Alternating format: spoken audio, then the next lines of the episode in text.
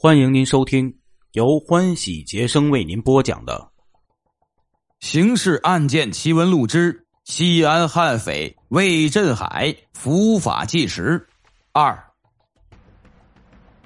接到报案，赶到现场的是西安市公安局刑警处的干警们，他们担负着全市重大刑事案件的侦破工作。比如现在，廖伟丽家没有安装防盗门。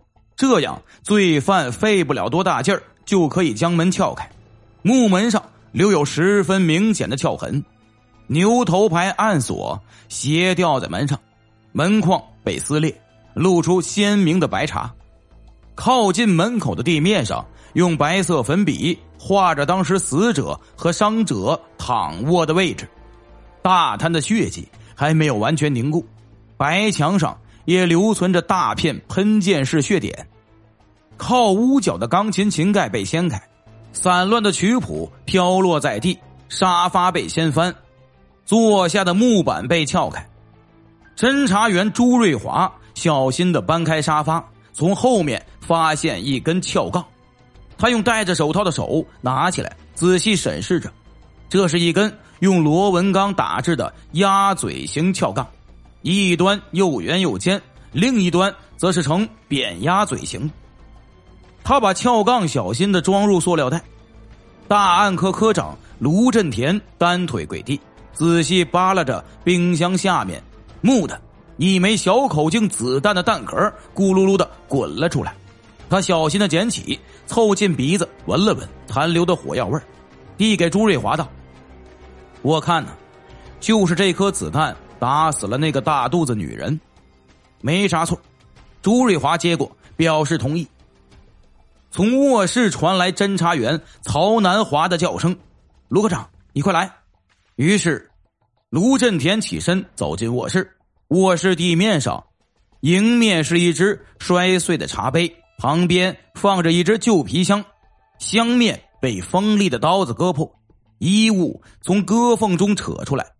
大衣柜的柜门被生硬的撬开，门锁扔在地上，柜里柜外到处扔着凌乱的衣物，床头翻箱倒柜，台灯被打碎，几本散乱的杂志胡乱的扔在床头，床上的被褥凌乱不堪。曹南华站在床与窗户之间的窄道里，指着床下对卢振田说：“卢科长，你看，这么多文物。”卢振田走过去一看，只见床下地毯上摆满了各种各样的文物，有青铜器、陶器、玉器、瓦当和古钱币等，共有十几件。卢振田与曹南华互相交换了一个眼神拍照。负责照相的干警连忙过来，闪光灯频频闪动。我日，你们快过来！蹲在床的另一头的侦查员王爱军发出一声惊呼，卢振田和曹南华转过来，只见王爱军从床下拖出一只皮箱，打开，里面整整齐齐的摆放着更多更有价值的文物，躺在厚厚的纸屑中。立即封存，卢振田命令道。刑侦处的会议室不算很大，墙上。挂着一幅巨大的西安市地图，圆形会议桌摆在屋子中间，干警们围坐一圈，每个人的脸色都很严肃。室内弥漫着又浓又呛的烟雾。主管刑侦工作的副局长刘平坐在正中位置，他身材高大魁梧，面如温文尔雅，举手投足甚至还带有几分书生气。他穿一身可体的深蓝色西服，系一条绛红色领带，领带下端绣着一枚金色警徽。常年的技术工作和教学实践，养成了他严格要求、一丝不苟的作风。除了本职工作外，他的箫声委婉动听，摄影作品多次在省内外获奖，可以说是一位典型的儒将。坐在他身旁的刑侦处处长马继志已经年过五旬，是一位善于动脑、智谋过人的老刑警。业余时间，他喜欢吟诗作赋、研习书法，并深得其道。此刻，他透过花镜看着手里的笔记本，正在对案件的初步侦查情况进行总结。现已查明，伤者名叫廖伟立，今年三十一岁，辞职，无正当职业，但经济条件很好，其来源不明。他的伤口全都是锐器伤，大多集中在身体右侧腰部、腹部和臀部，一共有二十三刀之多。但幸运的只有一刀穿透了腹腔，经过抢救啊，现已经脱离了危险。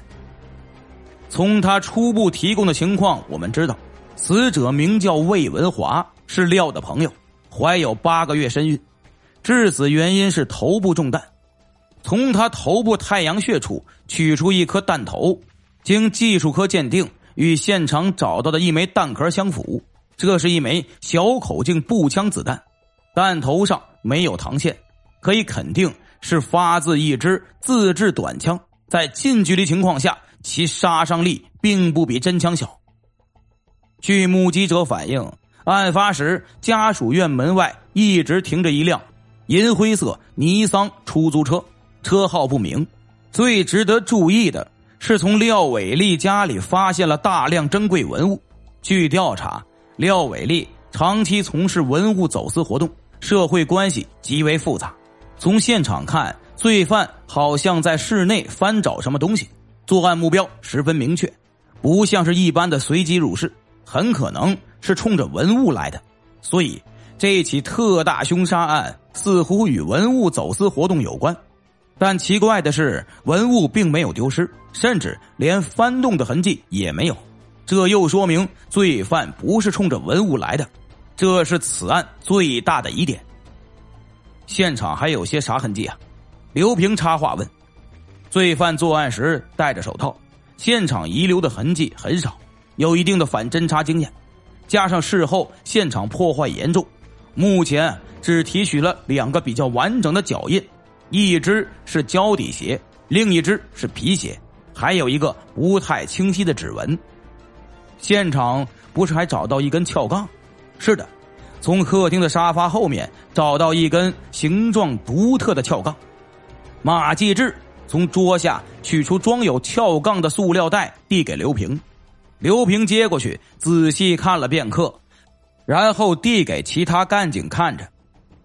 马继志又拿出一张报纸，现场还找到一张十月十五日的《陕西日报》，报纸上写着几个钢笔字：“桌子腿儿、角铁、炉门，初步鉴定是罪犯带来的，用来包撬杠的。”刘平道：“你再讲讲文物的事儿。”据廖伟立讲，长期以来他一直。与程金学、程金文兄弟二人合伙从事文物走私活动，这两个人行为诡秘，有很大的作案嫌疑。他们都持有澳门和菲律宾护照，具备外逃的条件。案发前不久，程金文已被上海市公安局吴淞分局拘留，而案发当日，廖伟立曾在机场给程金学打电话，让他赶到他家。案发后，程金学不知去向。我认为应该立即采取措施，尽快找到他。同志们，我来讲两句。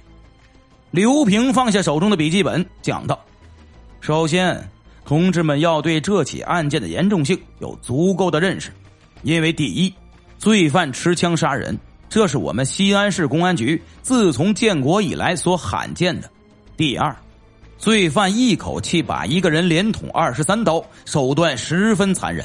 如果不是对被害人恨之入骨，就一定是个杀人不眨眼的恶魔。其次，侦破工作一定要立足于现场，从现场遗留物入手。文物是个大线索，要把廖伟立的社会关系全部排出来，逐个调查落实，一个也不放过。程金学要尽快找到，防止他外逃。现场的脚印和指纹要尽快查对，还有出租车的情况、警服的情况都要一项一项的落实，绝不能漏掉蛛丝马迹。他从桌上拿起撬杠，还有这根撬杠，究竟是干啥用的？哪个工厂生产的？什么人才用到这东西？谁拿到现场的？这些都必须一条一条的整清楚。最后，罪犯心狠手辣，手里有枪，大家要十分注意自身的安全，不要毛毛躁躁的。你们刑侦处的兵力要合理分配，分工合作，大案组要全力以赴，集中力量搞，力争早日破案。这时，马继志放在桌上的对讲机响了起来，有人焦急的呼叫：“马处，马处，有人报案，有人报案！”这声音在严肃寂静的气氛中显得格外刺耳。马继志一把抓起对讲机：“我是马继志，你讲。”曹家东巷发生一起伤人案，有没有死亡？没有，两兄妹受了伤。马继志一听，不耐烦的大声嚷道：“我是八处，八处懂不懂？这个小案子让分局去搞。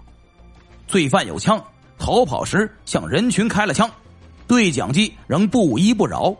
全体干警不约而同的抬起头来，关注的望着马继志。再讲一遍，是啥地方？”马继志也不由得重视起来，说着看了刘平一眼：“曹家东巷，曹家东巷，好，知道了，我们马上去人。”话音未落，王爱军起身主动请战：“我去。”朱瑞华也站起来：“我和你一起去。”二人说罢，等不及回答，转身便出了门。王爱军在刑侦处算得上一员勇猛的武将。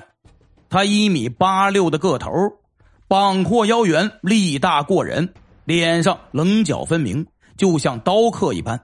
他是全局有名的急性子，风风火火，在同志们的印象中，他就像一股从不停歇的旋风，哪里最危险，哪里就一定能找到他的身影。与他的火爆脾气正好相反，朱瑞华则柔中带刚，绵里藏针。于细微处见人所不睹，察人所不屑。他俩都打得一手好枪法，开的一手好车，练的一身好功夫，真可说是天生的一对好搭档。这些年来，无论多难的案子，到了他们手里都能圆满完成任务。人都是这样，共同经历过出生入死的战斗，腥风血雨见得多了。个人之间的感情也就胜过了手足。他们驾驶一辆跨斗摩托，风驰电掣般来到曹家东巷巷口，吱的一声停下。只见昏暗的路灯下，已经停有数辆警车，警灯在夜空中闪烁。已是深夜，却仍有许多围观的人。他们中有附近的街坊，也有过路的行人。一位中年人。正在向干警讲述事情的经过。我正在洗脚，就听见刘大爷喊救命，我冲出来了，一个黑影啊，正向外面跑呢。我们追过去，狗日的从墙上跳过来，跳到这边。等我们追出去，那狗日的回身就是一枪，狗日的狠呐！王爱军和朱瑞华分开人群。保护现场的派出所干警向他们简单讲述了事情的大致经过。不是说罪犯开枪了，有没有留下弹壳？王爱军问。在这儿呢。干警说着，递过来一个塑料袋，里面装着一枚黄澄澄的小口径步枪子弹的弹壳。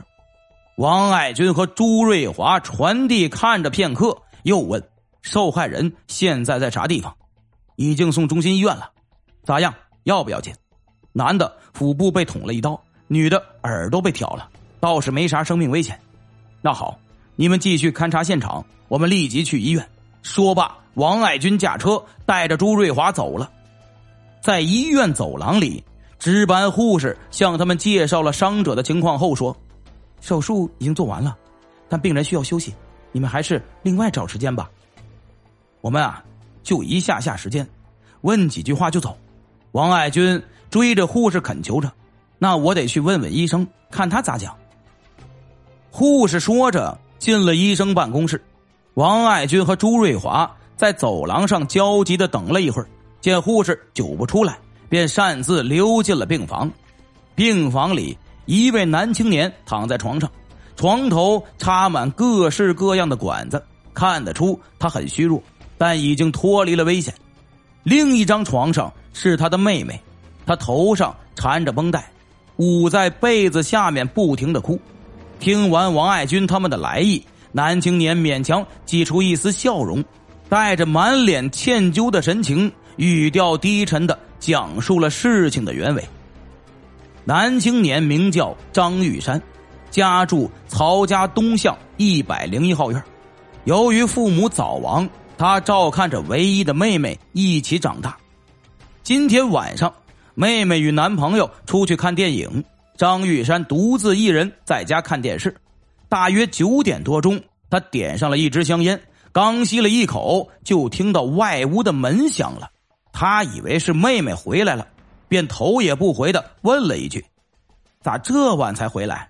不要让那小子占了你便宜。”说罢，侧耳听听。外面无人应声，他一边起身一边提高嗓门，不满的说：“你咋了？我跟你讲话呢。”说着就挑开门帘走了出去。刚来到外屋，一个黑影就从身后扑了上来，将他的脖子搂住，冰凉的刀尖顶在腰间。一个阴沉冷酷的男人声音说：“别动，动一下，老子捅死你！你，你是谁啊？”要干个啥？张玉山惊恐的问。黑影将张玉山逼进里屋，恶狠狠的说：“你狗日的欠大头五千块钱，可对？我今天是替人家收账的。我没有，兄弟，你听我讲，是这么回事张玉山想分辨几句，岂料黑影并不想跟他废话，扑哧一声，刀尖刺破外衣。张玉山只觉腹部泛起一阵凉飕飕的酸痛，他沉沉的哼了一声，急忙以手捧腹，身子不由自主的弯了下去。若不是黑影尽力支撑着他，他早就倒在地上了。这下可想起来了，欠债还钱，这是规矩，你要记住。兄弟，我不行了，求求你叫辆车。我这是受人之托，只要钱不要命，快拿钱来，啥事儿都好讲。正在这时，张玉山的妹妹回来了，她进了外屋，随口叫道：“哥，我回来了。”黑影一惊，手松开，持刀躲进门后。张玉山瘫倒在地，想向妹妹发出警告，但已经来不及了。哥，你睡下了？咋电视机还开着呢？张妹一边问着，一边就挑开了门帘黑影将她一把拖下来，从身后死死卡住她的脖子，左手捂嘴，右手把刀架在她脖子上。张妹大惊失色，瞪着一双惊恐的眼睛望着地上流血不止的哥哥。张玉山有气无力的哀求道：“兄弟，你放过他，我去给你借。”那好，你去吧，拿钱来赎你妹子。大概是黑影只顾和张玉山对话，一不留神，刀尖划伤了张妹的脖子。张妹疼得大叫起来，这一声在寂静的深夜听上去十分凄厉。黑影被这声尖叫吓了一跳，本能的反应是他握刀的手使劲一挑，刀尖沿着张妹的耳朵划上去。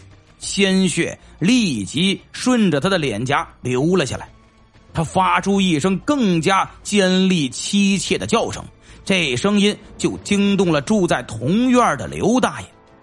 他正从屋里出来倒水，站在院中问道：“玉山，出啥事儿呢？”没听到回答，他便想进去看个究竟。刚走上门前台阶，屋门突然打开。一个黑影从屋里仓皇窜出，将刘大爷撞倒在地，拔腿向院外逃去。刘大爷坐在地上，高声大喊：“抓住他！有坏蛋！救命啊！”邻居们听到喊声，纷纷从自家屋里出来，朝黑影追去。追到巷口，黑影向人群开了一枪。就在大家愣神的功夫，黑影逃进街对面一条更加幽暗的小巷，消失了。王爱军听到此，插话问道：“你欠了谁的钱？”